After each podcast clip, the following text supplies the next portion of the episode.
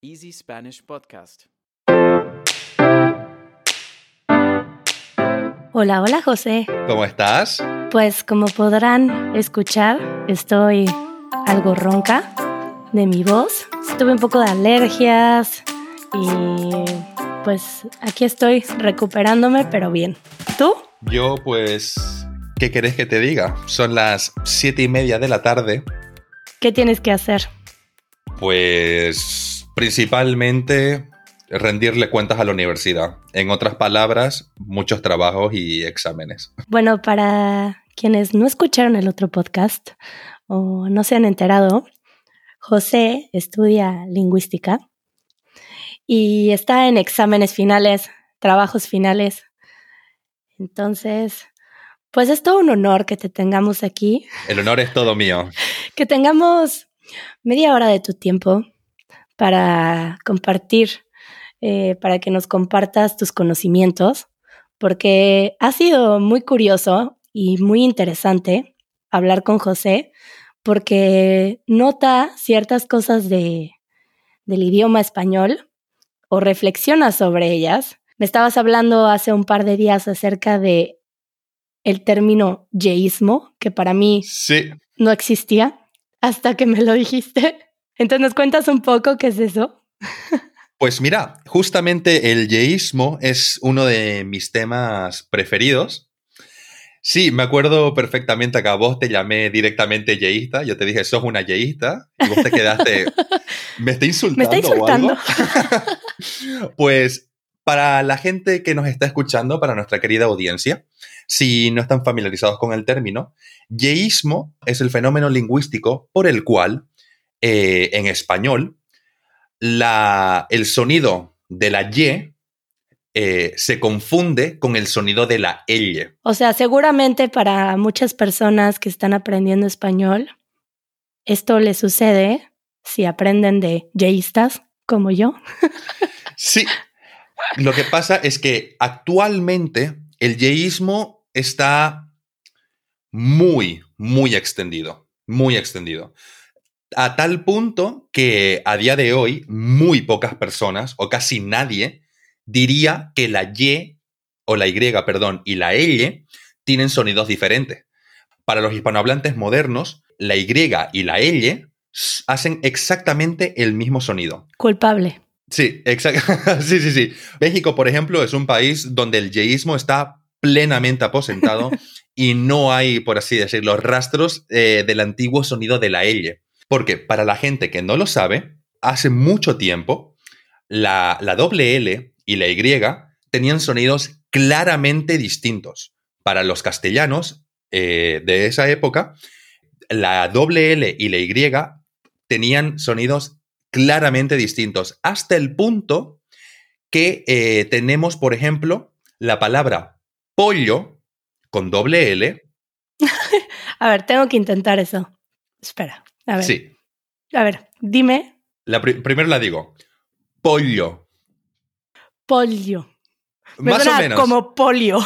Más o menos, más o menos. De hecho, lo que acaba. Sí, sí, sí, sí. Estás en el término medio. Estás en el término medio. Pollo. Necesito ejercitar eso. Eh, es que es un sonido que en realidad ya se ha ido perdiendo con el tiempo.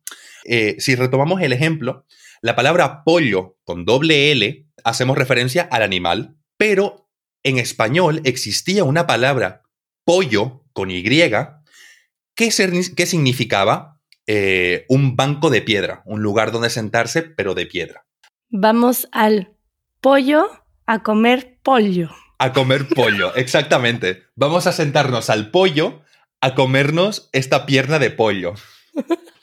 Oye, a ti te sale muy bien, ¿eh? ¿Por qué? ¿Por qué te sale tan bien? porque yo vengo de Santa Cruz, eh, que está en Bolivia, y Bolivia es uno de los pocos países hispanoparlantes que todavía mantienen la distinción entre la doble L y la Y. A día de hoy, Mm. el yeísmo, como dije anteriormente, está muy extendido en el mundo hispanoparlante. Todos en Bolivia pronuncian diferente la Y que la doble L. Sí, se mantiene, se mantiene mucho esta distinción. Por ejemplo, para nosotros no es lo mismo decir se cayó que se cayó. Se cayó, se cayó, es del verbo callarse, callarse, pero se cayó es eh, de caerse, del verbo caerse. Sí, eso ahorraría muchas fallas ortográficas. Muchísimas, pero como la propia naturaleza muestra, el español está evolucionando con la tendencia a neutralizar estos dos sonidos en uno solo. Y a día de hoy eh, está bastante, bastante aposentado ya el hecho de que la doble L y la Y se pronuncien prácticamente igual. Pero en este caso que la doble L se pronunciara y, pollo es como si fueran dos L's, tal cual. Pero si se pronuncia igual, entonces tendríamos que tener la doble L como una letra del abecedario, ¿no? Curiosamente, la doble L perteneció al, al alfabeto español durante un tiempo. Que la llamaban elle. Elle, sí, sí, sí, era justamente una letra, eh, era una letra propia del alfabeto español y estaba justo después de la L. Pero, eh, pero después, con el tiempo, se eliminó la doble L y la che, que también se consideraban eh, letras, letras del alfabeto. Pero a, a día de hoy simplemente se consideran dígrafos. Dígrafos en el sentido de son dos letras que representan un solo sonido. Hoy ya estamos teniendo toda una clase muy sofisticada con José. Ahora quiero mencionar, nada más para continuar con la plática del alfabeto, que me parece muy curioso también, la letra ñ. La ñ. El idioma español es el único que tiene la letra ñ, ¿cierto? Eh, pues no. La letra ñ ha ganado cierta fama y de hecho a día de hoy se encuentra en idiomas como el gallego, eh, el euskera, pero eh, el origen de la letra ñ, sí, está en el español. Y de hecho, a día de hoy, mucha gente eh, relaciona la, la, letra ñ con el español. Se ha convertido como en el Mm. símbolo, por así decirlo. Ay, qué curioso, porque de las letras que se pronuncian distinto, y hablando también del catalán, En catalán, sí existe el sonido de la ñ, pero no se representa con la letra ñ. La ñ no existe. La letra ñ no existe en catalán. Para representar el sonido de la ñ, en catalán se escribe NY. bueno, el equipo de Easy Catalán hizo un video en colaboración con varios equipos de Easy Languages. Y en uno, que bueno, no sé si ya es un súper spoiler, pero bueno, básicamente eh, trataba de la pronunciación en catalán. Y mm, yo leí una palabra y a Joan de Easy Catalán le pareció muy curioso que en una palabra pronuncié la letra X de una forma y en otra palabra, porque estaba en medio de la palabra, la pronuncié como sh. Me dijo, pero ¿por qué la has pronunciado así? Le pareció sorprendente que siendo el español mi idioma, mi lengua materna, ocupara ese sonido y le dije, pues claro, soy mexicana. Muy bien, ya ves. Pero bueno, vamos a explicarles un poquito para quienes nunca han escuchado eh, la palabra México pronunciada de esa forma. Eh, a ver, vamos a exprimir más los conocimientos de José. Por favor, explícanos esto. Pues es muy curioso eh, un poquito la historia de la letra X, porque resulta que en lo que conocemos ahora como castellano medieval, ¿vale? Existía el sonido sh en español hace mucho tiempo. Sh existía. Y el rey Alfonso X, el sabio, creó una ortografía para, para, escri para escribir esta nueva lengua que era el castellano y decidió que para representar el sonido sh lo iba a hacer con la letra X. Hmm. Entonces, ¿qué es lo que pasa? Mucho tiempo después, llegamos básicamente ya a la época colonial, España llega a América y eh, se encuentra, claro, se encuentra con el imperio azteca y con su gente, los aztecas, que se llamaban a sí mismos mexicas, Que viene del náhuatl. que viene exactamente del náhuatl, la lengua que hablaban los aztecas. Ombligo de la luna. Pero vamos a poner un pin en eso. Vamos a poner Continúa. un pequeño pin en eso porque eso también es muy interesante. Pues se llega a América, se, se, funda todo lo que es México y tal, entonces, y da la casualidad pues que el nombre México, ¿vale? Tiene el sonido sh, sh. Entonces, cuando se quiere escribir el nombre en español, pues claro, según la ortografía que se tenía vigente hasta ese momento y tal, pues entonces se escribe con X. Entonces el nombre México se escribe con X. A partir más o menos de, a partir del siglo XV, ya tirando hacia el siglo XVI, siglo XVII, tenemos un, tenemos un evento lingüístico muy importante para la lengua española que se llama el reajuste de las sibilantes. ¿Sibilantes? Sí, suena muy sofisticado. Suena muy sofisticado. Quiero decirles a quienes nos escuchan que yo estoy aprendiendo tanto como ustedes de este podcast. Básicamente, ya decir el reajuste de las sibilantes es una forma muy, muy sofisticada de decir que ciertas letras o ciertos sonidos en español se fueron modificando con el tiempo. El sonido sh, ¿vale? Acaba convirtiéndose en lo que es a día de hoy el sonido de la J. El sonido sh acaba siendo j. Entonces, ¿qué es lo que pasa? La palabra México, pues claro, acaba también padeciendo eh, el cambio de sonidos y pasamos a, este, a pronunciar eh, de México, pasamos a pronunciar México. Mm. ¿Sabes qué me sorprende, José? ¿El qué? Que, que te memorices las fechas. Suenas muy académico. Pues muchas gracias. Continúa, continúa.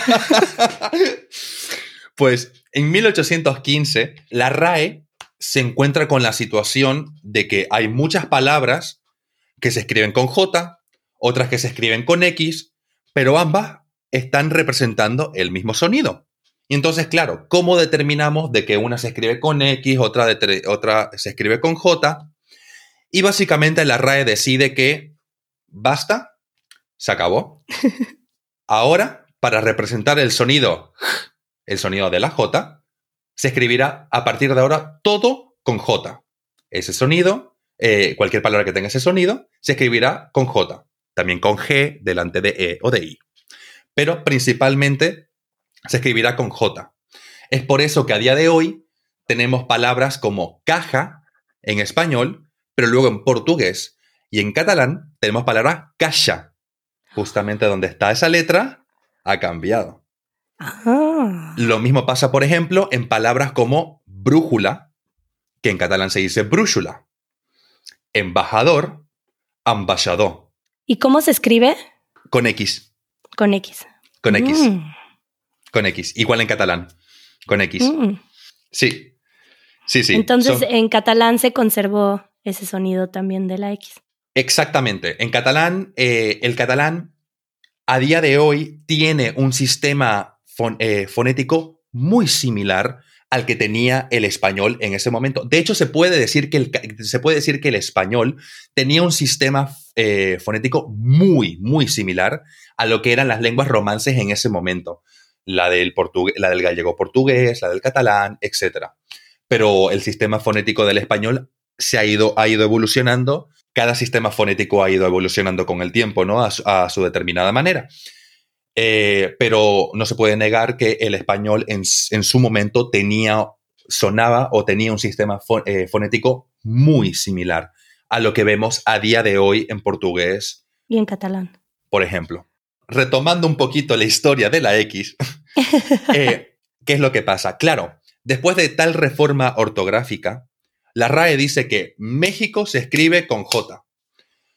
Pero hubo de hecho mucha resistencia por parte de los mexicanos que ellos decían y seguían escribiendo y querían escribir eh, Porque el sonido venía no de la sh exacto. solamente por el castellano, sino que era una cuestión de identidad, porque el nombre tenía raíz náhuatl. Correcto, exactamente. El nombre era básicamente identidad nacional. eh, tiene, por así decirlo, un peso cultural muy grande y pues se quería mantener la X. Mm. Tiempo después, la RAE comienza a, de- eh, comienza a ceder un poco y dice, vale, se puede escribir México con X, pero siempre se recomendará que se escriba con J. y ya luego, mucho, mucho, mucho tiempo después, la RAE dice, México se escribe con X, se puede escribir con J, pero lo que más se recomienda es escribir México con X. Pues yo conozco en México algunas personas que quieren tener consciente la raíz de los mexicanos que aún lo llaman México. Son pocos, pero que quieren mantener presente que la raíz es náhuatl, porque estas lenguas indígenas han sido pues muy eh, olvidadas por la cultura en México, en México. Entonces son personas que quieren traerlo a la conciencia y llamar México a México. No sé si tú sabes por qué. Por ejemplo, tenemos un águila parada en un nopal comiéndose una serpiente en el escudo de nuestra bandera. Pues honestamente, siempre me lo he preguntado, pero nunca, eh, nunca me he tomado como la molestia de buscarlo y me encantaría que me ilumines. pues los mexicas, los aztecas, eran llamados mexicas también, y ellos vivían en Aztlán, y había una profecía que decía que se iban a establecer en un lugar cuando encontraran un águila parada en un nopal comiéndose una serpiente. Y este pueblo tuvo una peregrinación muy grande y entonces encontró un águila en medio del lago de Texcoco, que esto se encuentra ahora en el centro de México, y ahí fue entonces donde fundaron la Gran Tenochtitlan. Y ahí se establecieron los mexicas y, bueno, el nombre México significa ombligo de la luna. Son, son de esas historias que, que nos cuentan en la primaria en México. Pues muchas gracias por compartirla con nosotros, porque yo no tenía ni idea. Creo que no sos la única ¿eh? que está aprendiendo cosas aquí. bueno, podemos regresar un poquito. A mí me encantaría escuchar algunos ejemplos de esto que nos compartes del yeísmo. Que pudiéramos hablar de estas palabras. Em, porque para muchos, como yo, para muchos yeístas, hay palabras que para nosotros son homófonas. Eso quiere decir que se escuchan igual y se escriben distinto, como mencionaste, eh, cayó, cayó. Para mí. Sí. y mientras me compartes unas palabras, podría seguir practicando esa pronunciación que no me sale. A ver si ustedes que nos escuchan quieren practicar también. claro que sí, pero antes de eso me gustaría hacer un pequeño y último inciso. Vale. Si me lo permitís.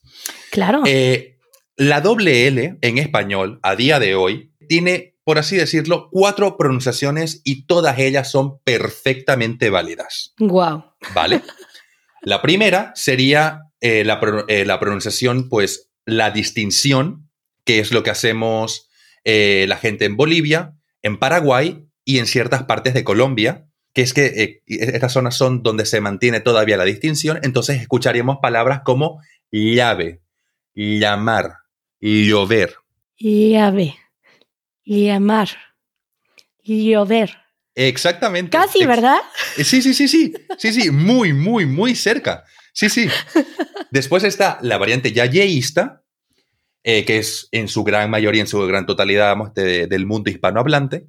Y tendremos palabras como llave, llover, llamar. ¿Vale? Luego, está, luego hay otras regiones, eh, esto ya es un poquito más esparcido, que llevan el yeísmo como un poquito más, le, dan un poco más de intensidad. Que llevan el yeísmo. Exactamente, llevan el yeísmo a un nivel un poco más. Y entonces, ese, entonces esa ye se vuelve como un poquito más fuerte y escuchamos palabras como lluvia, llamar, llover. Por ejemplo, en este caso sería cayó y cayó. Exacto, cayó. Hay gente que dirá se Mm. cayó. ¿Vale? Y eso sería una forma de diferenciar la Y de la doble L. Por esa pronunciación. No, no, no. de no, no, cayó no. y cayó. No, no, no. La gente, esta gente es yeísta. Entonces, por lo Ah, tanto, van a pronunciar cayó, se cayó y ya está. O sea, ¿Para no, no- una o para la otra? para las dos, para las dos. Para, para esta gente ya no existe la distinción entre la doble L y la Y. Y ese sonido es una Y, pero un poquito más fuerte. Y, Y. Se cayó. Mm. ¿Vale? Y por último está la pronunciación eh, que básicamente, supuestamente, representa a, a lo que es la variante rioplatense del español. ¿Qué, sig- qué significa río platense? S- eh, con el rioplatense nos, ah, queremos hacer referencia a las variantes del español que están, por ejemplo, todo lo que es Argentina, Uruguay, que son bastante famosas en el mundo por, el- por tener el yeísmo reilado. ¿Qué es el yeísmo reilado? Muchas, muchas palabras que va a tener este vocab helper, ¿eh? A ver. Yeísmo reilado. Es como se le llama a la forma que tienen los argentinos y los uruguayos de pronunciar tan distintivamente esa Y. Es por eso que los argentinos dicen yo, yo, Eh, llamar, llover. Exactamente, exactamente. Por ejemplo, yo diría ellos, pero los argentinos, por ejemplo, dirían ellos. Ajá. Y es Mm. otra forma más de pronunciar la doble L.